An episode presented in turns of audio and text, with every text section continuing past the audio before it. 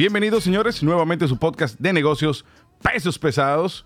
Bueno, señores, y seguimos con la serie limitada de Doing Business en la República Dominicana, eh, con la alianza, la nueva alianza de este Summer Break ahí, con Radio OMG. Eh, hemos traído a especialistas en todas las áreas eh, de las que hemos venido conversando. y en esta ocasión vamos a estar conversando sobre propiedad intelectual. Y para esto hemos traído a expertos en el área, expertas y expertos en el área. Tenemos aquí a Laura Piantini, socia, director del equipo de comercio. Hola, buenos días. Bienvenida, gracias. Tenemos a Anginette Tejeda, eh, gerente senior de propiedad intelectual. Hola Gustavo, ¿cómo estás? Bienvenida, bienvenida. Y tenemos a mi competencia. Deje que ustedes escuchen esta voz. Deje que ustedes escuchen a esta voz. Tenemos aquí el socio director de propiedad intelectual y vicerrector académico del Instituto OMG, Luis Eduardo Aquino. Bienvenido. Hola Gustavo, hola señoras. Y eh, bueno, bienvenido también y, muy feliz de compartir con tu audiencia. La voz en off. ¿Vieron qué buena voz? Tú deberías dedicarte, mira, eso paga bien. Bien. bueno, señores, y hoy vamos a estar tratando el tema de propiedad intelectual. Si van a la primera temporada, eh, nosotros tuvimos incluso un, un, episodio con Michelle Guzmán de ONAPI, que hablamos bastante de este tema.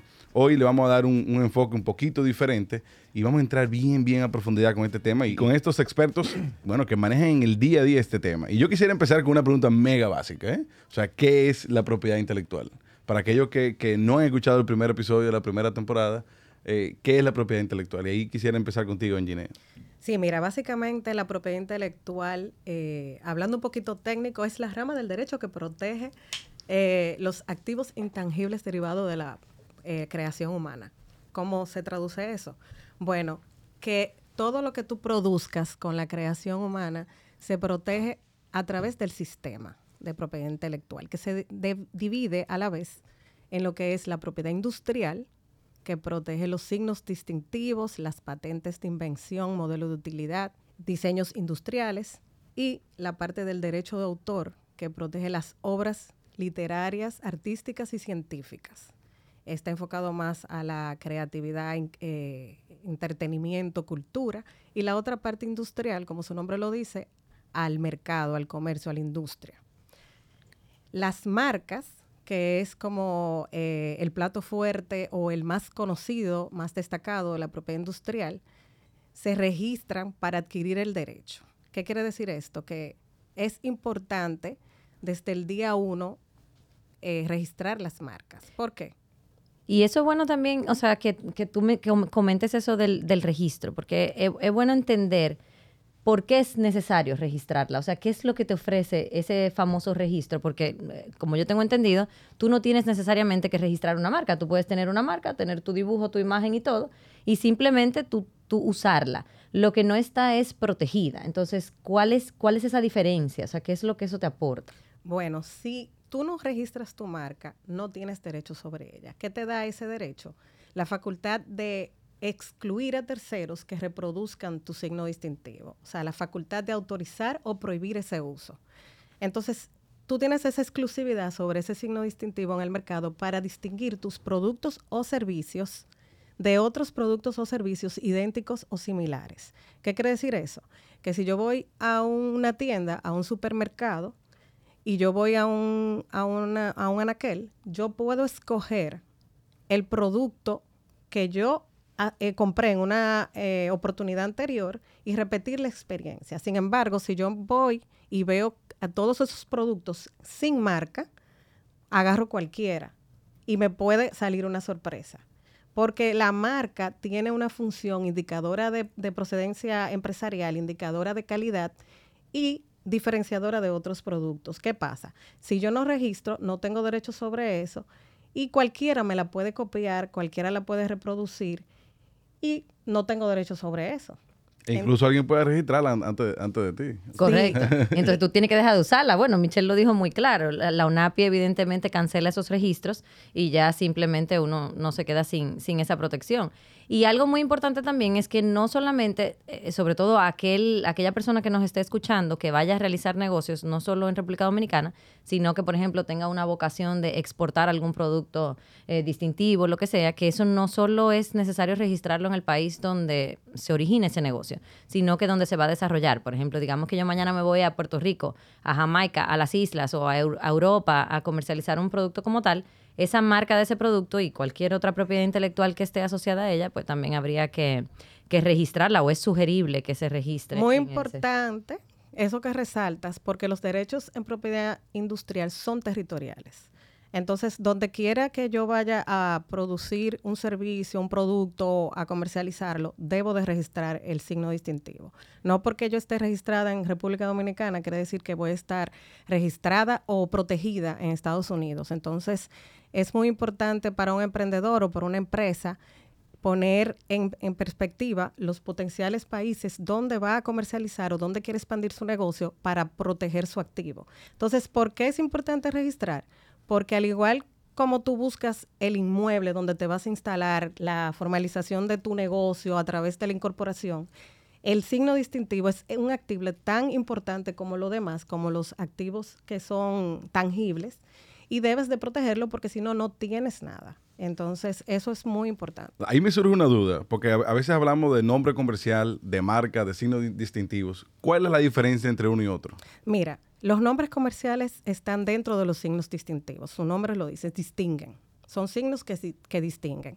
La marca protege servicios y productos. El nombre comercial solamente distingue las empresas. Cuando tú vas a incorporar una sociedad, y eso se da aquí en República Dominicana porque en otros países el registro del nombre comercial no es necesario, sino que el uso le, da eh, el derecho, adquiere derecho a través del uso. Aquí se debe de registrar el nombre comercial para nombrar una empresa. Es la razón social, denominación social. Esa es la diferencia. Si yo, como eh, titular de, un signo distintivo, quiero hacer valer mis derechos, si yo no voy a incorporar una sociedad, no necesito un nombre comercial. Si solamente voy a distinguir servicios o productos a través de una marca, de un signo, es una marca. Pero si yo tengo voy a incorporar un vehículo legal o una sociedad, como su nombre, ¿verdad? Tengo que registrar el nombre comercial, sobre todo porque es prerequisito para someter eh, eh, los documentos ante el registro mercantil. Y es bueno hacer esa aclaración de que la marca no solo protege productos, o sea, también abarca la categoría de servicios. Nosotros todos conocemos y hemos visto muchísimas, eh, vamos a llamarle franquicia, vamos a entrar en, detalle después, pero, pero que protege servicios, por ejemplo, servicios financieros, servicios educativos. O sea, si yo creo un método educativo particular, como el método OMG, pronto a, ser registrado, eh, pero también haga, o sea, abarca esas cosas. No, no, no solo tenemos que hablar de un celular, una mascarilla, sino que y un si, por ejemplo, un software as a service, si un, un software Correcto, ya eso, el, software viene siendo un, producto como tal, es Pero un si intangible. tú lo vendes como un servicio, por ejemplo. Tú vendes el servicio, por ejemplo, la licencia, ya que entraremos en, detalle de, lo que es la, la licencia como tal. Entonces, e, es bueno hacer esa distinción. Te pongo un ejemplo de una marca que puede ser eh, conocida como un ser que, bueno, que es conocida como un servicio y que tú puedes simplemente utilizar de ella. Hay unos asesores financieros que se llaman fiducial. Fiducial incluso tiene su marca registrada y ofrece un servicio protegido bajo esa marca. Entonces, hay otros, Advance, hay, hay, varios que tienen su, su marca registrada y que no simplemente son productos, sino que te ofrecen un intangible creado y formado como un valor agregado. En el caso, por ejemplo, de, de las marcas blancas y privadas, o sea, ¿tienen el mismo tratamiento o cuáles son quizás los, los criterios de registro? Porque ahí la verdad que entiendo que se pone un poquito más complejo, ¿no? Bueno, no, realmente las marcas son registros. Las marcas blancas se denominan así porque son marcas eh, que el consumidor por un precio distinto, ¿verdad? Eh, y estos hipermercados, supermercados, pues registran estas marcas en particular, eh, porque usualmente el consumidor busca un producto que requiera o que cumpla con, ciertos requerimientos, pero a un precio menor. Pero son registros que se realizan de la misma manera y tienen la misma protección. Correcto, eso es buena la aclaración. Yo quiero, volver, yo quiero volver a un punto que mencionaron hace un rato, cuando Laura comentaba de que, bueno, ¿y por qué? Yo puedo incursionar en los negocios sin tener una marca registrada. Eh, por ponerlo súper llano, imagínate incursionar en un mercado, realizar inversiones, eh, crear, hacer publicidad, promoción, eh, desarrollar tu negocio y no tener tu marca registrada y encontrarte de repente que hay un tercero o hay alguien más que ya tiene esa marca registrada, que la registró aprovechándose de tal vez tu, trabajo y tu desarrollo. Lo engorroso que sería eso y naturalmente, como también mencionaba Ginette, tú estás desprotegido literalmente. Y para lucrarse, que hay gente como tú lo decías ahorita, que la registra simplemente para después cobrarte. Bueno, bueno, hay, hay, hay un ejemplo que, que, conocemos, que es de, de, una marca, de un producto eh, cárnico, si se puede llamar así, registrado en Estados Unidos, de una marca muy conocida dominicana, que está registrado y lo, los titulares de esos registros no tienen nada que ver con los titulares y, y con la marca en Dominicana. Eh, y todos conocemos esa marca porque es muy famosa. Entonces, eso, eso precisamente es lo que Eso sucede. es un caso eh, de verdad que hay que destacar porque por no registrar oportunamente en otra jurisdicción, cuando quiso entrar al mercado, se encontró con que ya estaba registrada su marca y no pudo eh, acceder al registro. Y tuvo que entrar con otra marca, con otra línea de producto. Claro, y como decía Michelle, tú la marca, por ejemplo, la puedes desarrollar asociando la denominación que le das a esa marca a un producto totalmente distinto del que tú estás protegiendo. Pero precisamente por ser distinto y, que sea genérico, vamos a suponer, o lo que sea, esa denominación, pero que no le aplique a ese producto en particular, otra gente puede y te la registra. Y te la puede registrar bajo toda la categoría porque no sabe cuál es el negocio eh, que va a desarrollar en lo adelante. Ahora, yo tengo una pregunta. Por ejemplo, en una sociedad que, donde hay dos marcas, ¿Cuál es la que subsiste? O sea, ¿qué pasa con, con, estas marcas cuando, digamos, se unen? Mira, ese caso es buenísimo. Es un, es un caso de estudio. Tú puedes tener dos marcas donde tú simplemente puedes hacer una combinación de ambas y la denominación pasa a ser eh, combinada. Vamos a suponer que tú, yo tengo un negocio que se llama Laura, tú tienes un negocio que se llama Gustavo y nosotros hacemos Laura Gustavo a partir de ahora. Yo creo que Kraft Heinz fue así, que cuando se unieron. Algo, ajá, algo similar. Entonces, bueno, te pongo un caso su, eh, puntual súper eh, famoso que nosotros hemos incluso trabajado en el Gerdau Metal Dome. Gerdau Metal Dome fue una combinación de operaciones que incluso unieron esas, esas marcas. Y si tú te fijas, lo que por lo general hace la gente es hacer como una especie de combinación en cuanto a la imagen. O sea, ya tú tienes eh, como, como las, las, las, dos como solapaditas y entonces se ve como una combinación. O puedes simplemente diseñar una estrategia de una nueva identidad. Eso es fácil, eso es, bueno, es un tema estratégico, pero se ve frecuentemente. Sí, eso se puede dar por varios esquemas. Puede ser una alianza estratégica, puede ser temporal, puede ser ilimitada, o sea, ya lo que sí tú vas a necesitar es la autorización de ambos titulares de la marca, porque si tú tienes sí. dos y subsiste una, por ejemplo, para que el otro la use, pues vas a necesitar un permiso especial, vas o a necesitar una licencia o van a tener que hacer un derecho correcto, un derecho conjunto, una establecer una copropiedad de esa marca. Eso es lo que sí tiene que estar regulado en ese caso. Y sí, bueno, si tú entierras, hay otra, otra situación importante, es que las partes en ese caso tienen que decidir qué va a pasar con la marca que deja de usarse. Porque, en, en o sea, tú tienes una transición. Si tú te combinas, hay una transición que debe de operar, un, gradual, para dejar de usar la papelería, el, la, misma etiqueta de los productos. Por ejemplo, el. Aunt Jemima nosotros vimos muchísimo que la imagen todavía seguía usándose en algunos países cuando ya la, la, casa corporativa, los headquarters, dijeron que ya no se iba a utilizar pues la imagen original de ese producto. Entonces, tú que era la esa, doña. La doña, exacto, la, la, la, señora, porque bueno, que si la, la, descendencia, que el, ya, el todes. todes. El, el tema aquí está en que tú tienes esa transición, pero entonces durante esa transición tú tienes que regular qué pasa. Si vas a enterrar una marca, si no vas a enterrar una marca. Hay mucha gente que simplemente te compra una marca para, dejar, para sacarte del mercado. Exactamente. Y para enterrarla. Pero entonces, ¿cómo yo regulo? Yo todavía tengo que regular, ya sea contractualmente, a nivel de registro, como decía Giné, yo cedo la, el, el, derecho de uso para poder entonces regular lo que pasa en ese momento, si yo veo esa marca circulando, si no, etcétera. Y esos son registros estratégicos, ¿eh? O sea, Giné lo mencionaba hace un momentito, o sea, eh, literalmente el registro te da una exclusividad. Entonces tú lo puedes hacer precisamente para evitar que otros pues eh, accedan a la misma. Y eso básicamente es, o sea, te, tú mantienes esa exclusividad por un periodo determinado, que son 10 años en este país, como ya ustedes saben. Entonces eso precisamente. Tú lo y es una estrategia comercial válida, ¿eh? 100% válida. Tú puedes comprar una marca y pagar tu dinero por tu marca y dejarla de usar. Simplemente para tú colocar en el mercado y aumentar el, el market share de tu producto. Es como la gente que hace eso con los dominios. Que, que es eso. Los dominios. Pa, y para después cobrártelo. O sea, te lo vendes. Si tú sabes, si sabes que tú sacas tu negocio ahora, coca-cola.com, ya registró Coca-Cola y ya tú tienes que comprárselo a él. Sí, pero en ese caso, por ejemplo, si tú compras una marca para sacarla del mercado, mientras tú, tú puedes eh, mantener el registro vigente mientras el registro esté vigente, está protegida la marca, nadie la puede utilizar. Pero cualquier tercero puede interponer una acción de cancelación por no uso si tú no usas esa marca en un tiempo determinado. O sea, si tiene tres años que no se usa, cualquier persona puede ir a la entidad que registra, interponer una cancelación de no por no uso y ya automáticamente al, al momento que salga la resolución de cancelación de ese registro, cualquier tercero la puede registrar. Entonces eso tiene un doble filo ahí. Yo, yo reviso muchas marcas ahí en el portal virtual de, de ONAPI y hay muchas, por ejemplo, que están vencidas. En ese caso, que ONAPI primero le, le comunica a, esas, a los titulares de ese, de ese nombre, digamos, mira, hay alguien interesado en este nombre o simplemente ya yo puedo ir a registrarlo.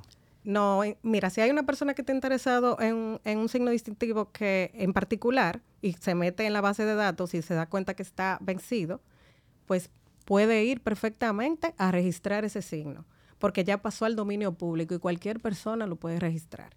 ONAPI no tiene esa obligación de notificar al titular de esa marca, de decirle, mira, se va a vencer. Y sobre todo porque puede pasar 10 años y una persona cambia de dirección, cambia de, representante legal y no tienen dónde contactarlo.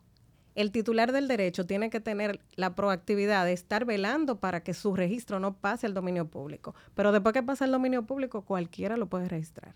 A menos que después se esté utilizando sin registro por el titular y el titular tiene acciones legales para invalidar ese, ese segundo registro. Pero va a tener que pasar, agotar un proceso legal. Sí, le va a tocar contratar abogado Correcto. y todo lo demás. Interesante. Tú sabes, Laura, yo me quedé con algo, me quedé pensando en algo que mencionaste hace unos minutos, que era el tema de la licencia. Y yo quisiera ahí como volver a ese punto, que, que no entramos en detalle. O sea, ¿qué es la licencia de, de la propiedad intelectual? ¿Cuándo aplica? Eh, Gustavo, la, la licencia eh, es básicamente, ¿verdad? Un andamiaje contractual, si se quiere. El titular de, de ese signo mantiene la titularidad, mantiene la propiedad del signo, pero sin embargo permite a nivel contractual de que un tercero pueda hacer uso del mismo en el comercio. Eh, lo estoy resumiendo, ¿verdad? Pero básicamente eso, es esa, ese contrato a través del cual el, el licenciante pues eh, le da esa autorización, le permite la utilización de ese signo en el comercio a un tercero, manteniendo naturalmente la titularidad de ese signo. O sea, el titular no se despoja, no se desprende de la propiedad, simplemente pues le da esa autorización para que ese tercero pueda utilizarla válidamente en el comercio. Y como te dice Luis Eduardo, es un andamiaje contractual, o sea, tú tienes que aplicar una ingeniería específica para proteger pues ese uso que se le va a dar a esa marca. Vamos a suponer que tú nos prestes pesos pesados para nosotros publicar. se lo estoy prestando. bueno, eh, pero digamos que nos lo preste fuera de este ambiente controlado por ti. Y tú me digas, mira, eh, Laura, tú tienes una licencia para usar peso pesado y yo quiero que tú grabes un, un, qué sé yo, un programa de, de pintarse las uñas. Entonces tú preparas, o sea, yo preparo mi programa de pintarse las uñas y yo luego lo voy a comercializar, lo voy a, estructurar, lo voy a, comer, bueno, a comercializar, a vender, a mercadear, como en colaboración con peso pesado pero tú en tu vida, hábito, o por lo menos no te interesa que el- tu imagen es ahora mismo verde. Entonces, a ti no te interesa que yo me pinte las uñas de rojo en esos comerciales donde yo estoy haciendo la colaboración con peso pesado. Entonces, a ti lo que te interesa es que yo me pinte las uñas de verde y que toda la publicidad y todo lo que yo hago en relación al uso de esa marca peso pesado, pues sea en consonancia con lo que tú haces, con tus lineamientos, con tus protocolos, con tus políticas. Entonces, todo eso debe de quedar muy claro. Tú sabes que se ve, se ve muy frecuentemente que las personas se ceden derechos sobre marcas, hacen alianzas. Bueno, estuvimos hablando de alianzas estratégicas en un episodio anterior y la verdad es que eso es sumamente importante que quede claro, esa regulación, qué cosas yo puedo hacer y qué cosas yo no puedo hacer con ese con ese con esa marca, con ese con esa imagen que tú me estás prestando. y, y a través de qué se formaliza esto? A través de un contrato. De un contrato. Que tú puedes, bueno, si es en República Dominicana, tú hasta lo puedes registrar en la UNAPI y haces valer esa licencia para que sepan que tú tienes permiso de hacer eso. Como por ejemplo, tú puedes prohibirme a mí rotular vehículos. No me puedes rotular vehículo del negocio de pintarse las uñas con peso pesado. Pero eso tiene que estar claro desde antes, porque cuando yo lo haga, tú no me puedes demandar, tú me diste una licencia y tú no me, diji- tú no me diste las pautas para yo entonces usar esa marca en una situación muy particular.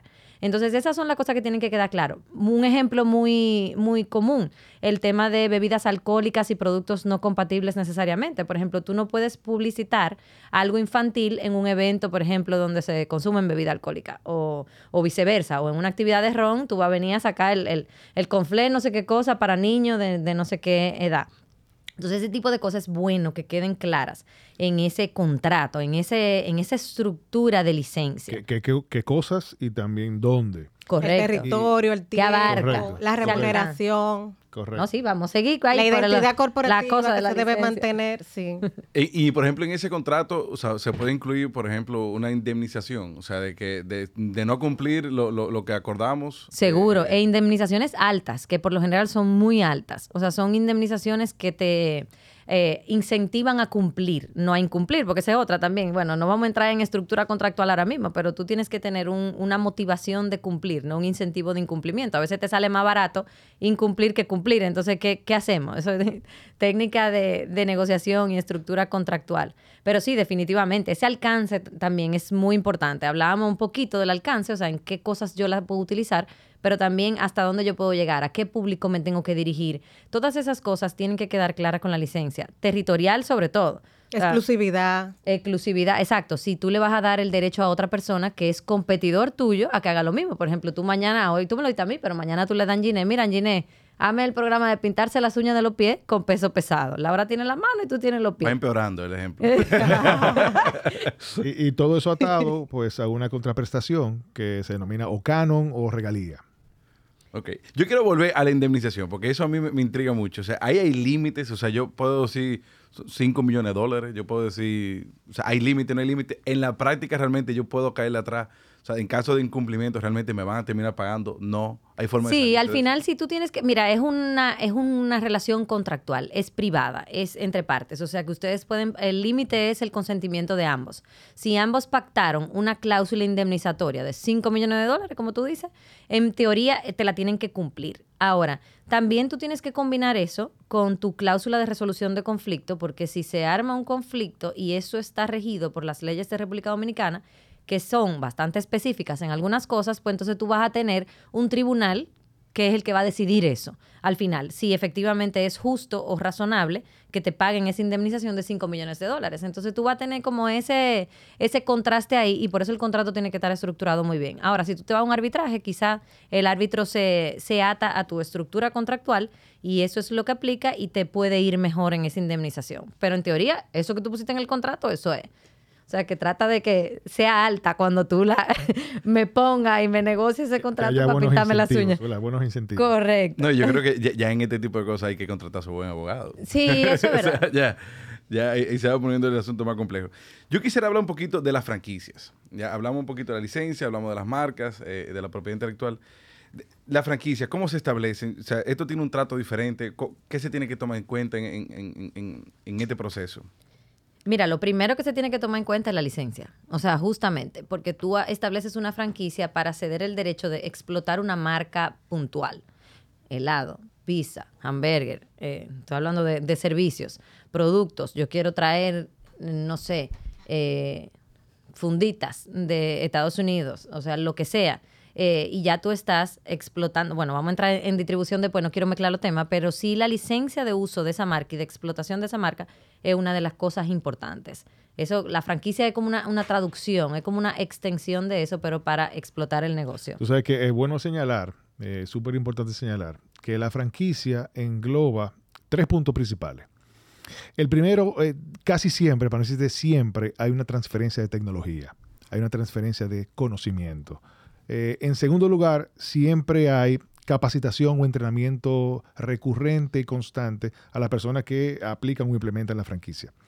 Entonces, son de las cosas que hay que siempre tomar en cuenta en, cuando hay una franquicia. O sea, eh, y número tres, pues hay manualización, pues sí, lo puedo decir, manualización. Eh, tema de establecimiento de manuales, de estándares, porque la franquicia en principio debe ser elaborada de tal manera que tú la puedas replicar en cualquier jurisdicción, en cualquier lugar.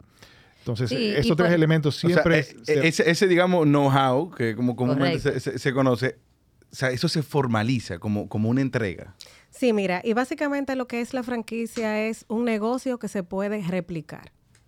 Cuando un negocio cumple una serie de procesos, de procedimientos, tiene una identidad corporativa, tiene un atractivo que es el intangible de la marca, que por eso alguien quiere replicar ese negocio y tiene ya un prestigio, un posicionamiento, pues se puede hacer una franquicia. La franquicia se hace a través de un contrato. Primero se hace la licencia del uso de ese signo distintivo, de esa marca, de ese nombre comercial se respetan los lineamientos de identidad corporativa, de mantener los mismos colores, el uniforme, los procesos, el establecimiento, de que cuando tú vayas a ese segundo establecimiento, tú te sientas que estás en el primero. Sí, y, hay varios modelos, exacto. El, el, dueño de esa franquicia tiene que crear y estandarizar tanto sus procesos como su protocolo, incluso vamos hablando del mismo tema de servicios que hablábamos ahorita, eh, la materia prima es la misma, o sea, cuando tú vas a un establecimiento de una franquicia, tú consumes el mismo producto en una o en otra sucursal, independientemente de que los dueños no sean los mismos. O sea, porque hay una estandarización del proceso, hay un suministro de materia prima también unificada, o sea, tenemos, tendríamos los mismos proveedores, el material gastable que se utiliza, o sea, el, el empaque, el entrenamiento que recibe el personal es, eh, eh, es, eh, como te decía, como te decía Ginette, es como una réplica exacta del, negocio. Y, ahí yo pregunto, tengo una curiosidad de, algo que yo he, o sea, lo he escuchado mucho. Yo he trabajado, por ejemplo, en marcas que, son extranjeras y se hablaba mucho de que esa marca está registrada en el Banco Central. ese tema. Yo, yo lo he escuchado. Hay gente que me ha dicho como que ya eso no se puede, otro me dice que sí, aún se puede, que es más complejo. Por ejemplo, y, específicamente con la marca de carro, que es con la que yo más he trabajado, que, que, bueno, que hay gente que ha tenido que pagar mucho dinero para poder adquirir una marca, sí. por el simple hecho de que está registrada en el Banco Central y, y, el dueño de esa marca internacionalmente no puede venir y decir fulano que va a ser el dueño ahora. No. no, tiene que hablar con ¿Cómo funciona ese, Es así. E, esa protección realmente viene por el tema de una legislación especial que tenemos en Dominicana. Eh, y que también esa legislación viene de un conjunto de legislaciones que se emitieron en, Centroamérica y en el Caribe. Eh, de hecho, eh, Puerto Rico tiene una legislación muy similar a la nuestra, para no decirte pues calcada a la medida. Eh, e, esa protección, básicamente, lo que, o el espíritu de cuando se emite la ley, era proteger a ese distribuidor local, a ese representante local, de una terminación de manera abrupta, de una terminación si una causa justificada de un contrato de distribución, en el caso que tú mencionas los vehículos, las concesiones, ¿verdad?, de, la distribución de los vehículos en el país, eh, y que no se le indemnizara o no se le compensara por, eh, a raíz de esa terminación. Eh, a veces eh, se daba o, vino por fruto de que estos distribuidores creaban un mercado, creaban una marca, un punto comercial, y luego de esto, pues los concedentes extranjeros venían de manera directa y pues entonces le quitaban el mercado. Después de todos esos esfuerzos. Luego de correcto. Y es bueno también aclarar que eso, eso se hace para proteger la figura de fondo de comercio que sí establece la, legislación dominicana también. Pero, pero el Eduardo está hablando en pasado.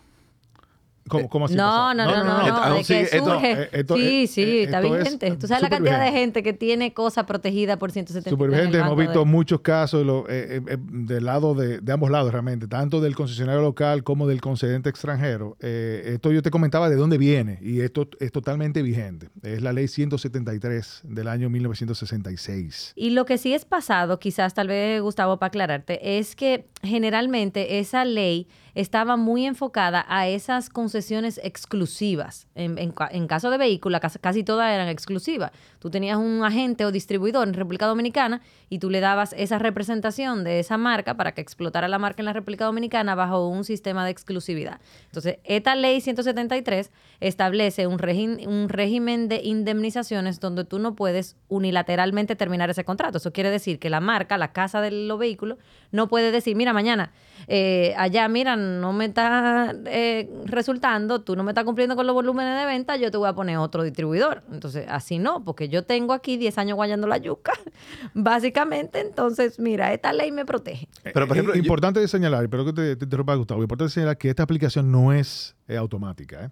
O sea, eh, que yo sé que tú empezabas, por ejemplo, bueno, que en el sector vehículo me dijeron que yo no puedo.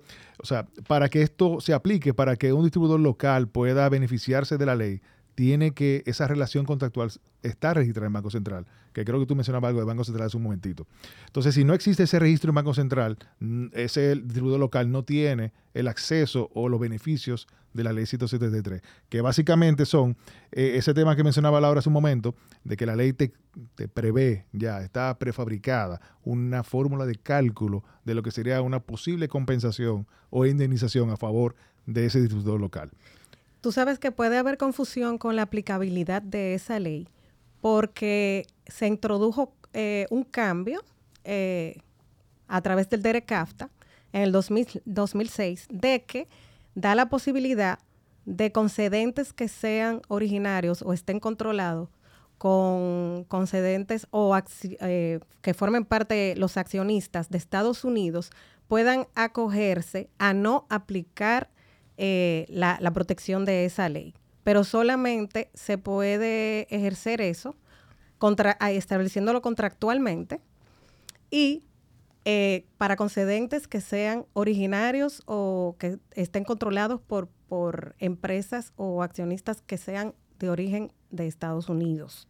O sea, que aplica para los otros países y por eso es que puede haber una confusión de que si se puede, no se puede, que ya que a raíz de la entrada en vigencia del DERECAFTA ya no aplica y que no pueden registrar la cosa bajo La realidad, Gustavo, es que, y a tu amigo tú le dices, que realmente hay muchas maneras de poder mitigar los efectos, y si no eliminarlos incluso, efectos de la ley 173. Muchas maneras legales posibles para poder mitigar los efectos de la ley. Sí, que no está registrado. O sea, si no, se ha registrado. Aún, registrado hay muchas cosas. No, pero yo creo que después de este episodio a ti hay dos personas que te van a llamar. No, no, pero no hay muchas personas. Perfectamente no puede llamar. Pero hay muchas formas de mitigar los efectos. Muchísimas. Aún con registro. ¿eh? Aún con registro. Y, y un, una pregunta, no sé si me sale un poquito del tema, pero cuando estamos tratando con, con franquicias, ¿dónde se resuelve cualquier conflicto que yo tenga con, con la franquicia? O sea, es decir, con la casa matriz, por ejemplo. Mira, depende. Si la relación contractual, bueno, el, el dueño de la franquicia es dominicano, pues por lo general tú vas a tener, y, bueno, y es un negocio muy dominicano, muy conocido en, en República Dominicana, pues tú por, por, lo general lo vas a ver también resuelto aquí en República Dominicana. Ahora, si tú tienes una franquicia del extranjero y tú simple, o sea, tú tienes una representación de una marca para explotarla en República Dominicana. Casa matriz en Detroit. En Detroit. Y el, franquiciado dominicano. Correcto. Entonces, en ese caso, tú la vas a tener dentro de la jurisdicción, por lo general, no es que tiene que ser así, porque como te decía, es muy entre partes, o sea, es lo que decidamos. Nosotros, por ejemplo, como abogados, siempre recomendamos que sea un foro neutro, ni el tuyo ni el mío. Ahora, en ese caso, cuando tú vienes con una franquicia, pues sí va a ser posiblemente Detroit en ese caso. Y se establece en el contrato. En el contrato, se, dice dónde sí, sí, sí, sí. Los contratos tienen que establecer, es una de las cláusulas más importantes de los contratos, que la gente la, subestima un poco, la resolución de conflictos, porque tú vas a decidir si te aplican o no la regulación local de donde tú estás explotando el negocio. Y hay cosas que son inevitables. Si tú estás desarrollando un negocio aquí en República Dominicana, tú vas a tener tema de, derecho, de derecho civil, eh, inevitablemente. Y, la verdad que eso es interesante porque al final del día, o sea, todo el mundo tiene, tiene su derecho de, proteger ya sea su marca o ya sea, porque también el franquiciado, o sea, tiene una inversión. Precisamente, por ejemplo, digamos que tú vayas a distribuir productos aquí en República Dominicana, ¿qué cosas son las que tú tienes que tener en cuenta? Por ejemplo, si tú lo haces bajo una franquicia, lo, lo que hablábamos eso era, o sea, eso es una de las primeras cosas que tenemos que tener en cuenta. ¿Qué, ¿Qué lineamientos me está estableciendo el dueño de esa franquicia para yo explotar ese negocio? Entonces, eso es uno de ellos. Lo otro es, si yo voy a distribuir productos en República Dominicana. Tú mencionabas el caso de los vehículos. En el caso de los vehículos, pues no necesariamente tú necesites... Eh, más cosas eh, que, las, que, que, las básicas. Pero, por ejemplo, si tú tienes un producto alimenticio, alimentario, eh, ¿qué, qué, qué, tú necesitas? ¿Qué, ¿Qué, necesitas para comercializarlo en el país? El registro sanitario, eso es una de las cosas principales que tú necesitas establecer, bueno, o que tener para poder comercializar el producto. Sí, son temas regulatorios porque por la naturaleza de los productos, ya sean de consumo, sí, alimentarios o medicinas, cosméticos que son para el uso humano, entonces tienen que pasar por un análisis antes de poder comercializarlos en el mercado. Eso se adquiere o se, se tramita ante salud pública, ante el Ministerio de Salud Pública, y luego de que ellos entienden que ese producto es apto para el consumo, pues te dan tu registro por cinco años, que se, eh, se hace la renovación cada cinco años, y tú puedes ya libremente comercializar. O sea, hay diferentes tipos de, de registros sanitarios y todos los ejecutan eh, a través de- del Ministerio de Salud Pública. Sí, Hay unos, y esos son los registros sani- sanitarios para productos de alimentos para consumo humano. Correcto, porque también puede ser el, el tema de animales, que entonces es otro otro ministerio, que es el Ministerio de Agricultura. Ves a los oyentes de peso pesado que le encanta ah, la la industria agropecuaria y la agricultura. Correcto, Exacto. correcto. Tú tienes permisos del, del Ministerio de Ganadería, bueno, de la Dirección General de Ganadería, una dependencia del Ministerio de Agricultura, que te emite ese registro público, ese registro sanitario, perdón, para los productos de, de mascotas, o sea, También. bueno, de origen De consumo animal, sí. animal. Sí, los pesticidas también, los coadyuvantes para fumigar, eh, plantaciones, todo eso Sa- necesita. salud pública, medicamentos y alimentos. Correcto. Para humanos. Correcto. Entonces el Ministerio de Agricultura se encarga del resto de los productos, por ejemplo, químicos, como acaba de mencionar Anginette, y en el, bueno, pesticidas, químicos eh, y otros, exacto. Productos Y- veterinarios. Correcto. Y entonces ya los productos para consumo animal ya sería la Dirección de Ganadería, pero que también es una dependencia del Ministerio. Ahora yo me pregunto, en el caso, por ejemplo, de los alimentos, de los medicamentos, ¿hay algún caso en el cual no sea necesario tener un registro? Sí, definitivamente. Cuando tú tienes un producto en República, digamos que sea un producto originario en República Dominicana, donde tú no vayas a, a trabajar una importación o una exportación de productos, sino que tú tienes un producto gourmet, vamos a llamarle así, ¿verdad? Gourmet propio, desarrollado, donde tú lo vendes en tu propio, en tu propia localidad y tú lo, lo estás eh, comercializando como un producto propio. Entonces, en ese caso, por ejemplo, tú vas a ver a veces los display en tiendas de delicatessen que son, que son pequeñas, no bueno, algunos supermercados que tienen sus propios productos y lo venden ahí no para consumo masivo necesariamente, sino que tú lo vendes como, como gourmet. Pero debe ser de aquí el producto. O sea, decir, yo hago, qué sé yo, queso de cabra en mi finca. No, los quesos tienen que pasar por un proceso de, de registro sanitario, pero hay productos que son elaborados ahí mismo, frescos, que tal vez no necesiten esa eh, eh, cumplir con esa regulación. Pero no porque no sean dominicanos tienen que, que no presentar. Depende del tipo de producto, como bien dice Laura. Si son elaborados por la misma casa, son frescos ahí, gourmet, pero ya si se van a poner en distribución en el mercado local, deben eh, agotar el proceso de registro. Y, y ahí estamos hablando directamente del producto. Ahora, ¿qué tal la empresa? Si yo tengo un restaurante, por ejemplo, ¿eso conlleva un registro sanitario? ¿Hay, hay una regulación que Hay va y me otros tipos de permisos, sí. Hay Permisos. salud Cambio el pública. tema. Eh, no, esa- eh, salud pública tiene que decir, salud pública te tiene que dar un permiso para vender. Cuando tú tienes un establecimiento que vende comida, o sea, que vende productos para el consumo, pues tú sí necesitas unos, unos permisos en particular. Pero ya ahí es el establecimiento, o sea, no, no necesariamente la empresa ni la persona. O sea, ese, ese establecimiento que lo designa, claro, hay alguien controlándola y operando ese negocio, pero sí necesita otros, otros permisos. Y con el caso del, del registro sanitario, bueno decir, por ejemplo, si tú estás importando productos, tú tienes productos que ya vienen con su registro sanitario de otros países. Entonces tú lo que haces es revalidar ese proceso ante el, el Ministerio de Salud Pública. Si tú quieres, Sí, le voy a explicar. Hay cómo. países que eh, se consideran de bajo riesgo y el proceso es más simplificado. Igualmente tienen que agotar el proceso de registro, pero ya vienen con ese aval porque se consideran países de bajo riesgo. Hay otros que no, que tienen que cumplir los requisitos.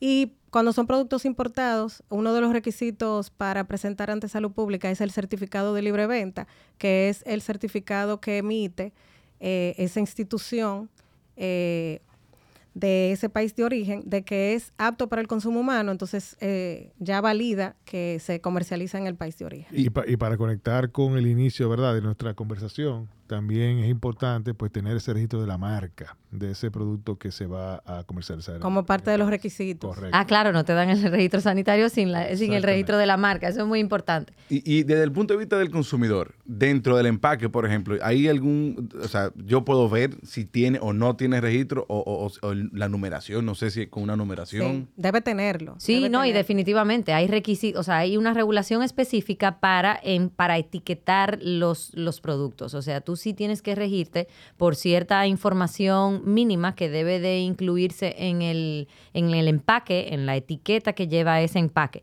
Por ejemplo, el, empaque necesariamente tiene que tener el nombre del producto, quién lo hace, cuál es el contenido neto de ese producto, su lista de ingredientes, si tiene coayudantes, si es natural, si no es natural. O sea, una, una serie de, de cosas adicionales. Bueno, eso, la fecha de vencimiento, hasta cuándo lo puedo hacer, en qué momento yo debo de dejar de usarlo, cuáles son las instrucciones de almacenamiento.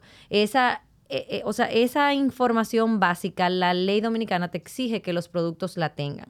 Y por ejemplo, si vienen importados desde fuera, tú has visto a veces que si no están en español, que es una de las de los requisitos importantes, tú lo ves una etiqueta. Entonces, esa etiqueta, ese sticker, tiene esa información complementaria que exige la ley dominicana que tengan esos productos para que sean aptos para, para comercializar. Lo que deberían hacer una regulación con el tamaño de la tipografía. sí, porque.